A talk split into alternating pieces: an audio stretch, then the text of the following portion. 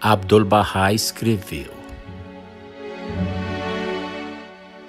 Hoje a humanidade está oprimida pela tribulação, pela tristeza e pela dor. Ninguém escapa. O mundo está encharcado de lágrimas. Mas graças a Deus, o remédio está às nossas portas.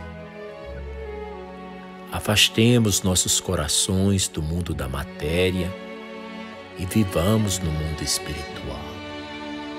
Somente isso nos pode dar liberdade. Se estamos cercados de dificuldades, temos apenas de recorrer a Deus e, por Sua grande misericórdia, seremos socorridos. Se a aflição e a adversidade nos visitarem, volvamos nossas faces para o Reino e a consolação celestial será abundante. Se estivermos doentes e aflitos, imploremos a cura a Deus e Ele responderá à nossa prece.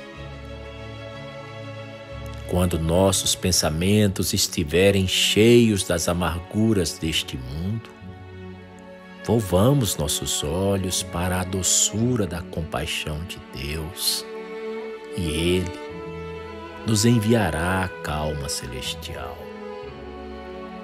Se estivermos presos ao mundo da matéria, nosso espírito pode elevar-se aos céus e seremos, em verdade, livres.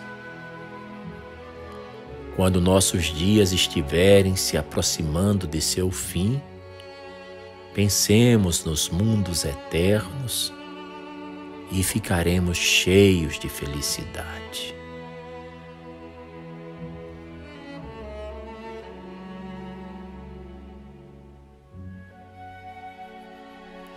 Estas abençoadas e inspiradoras palavras de Abdul-Bahá estão contidas no livro A Divina Arte de Viver.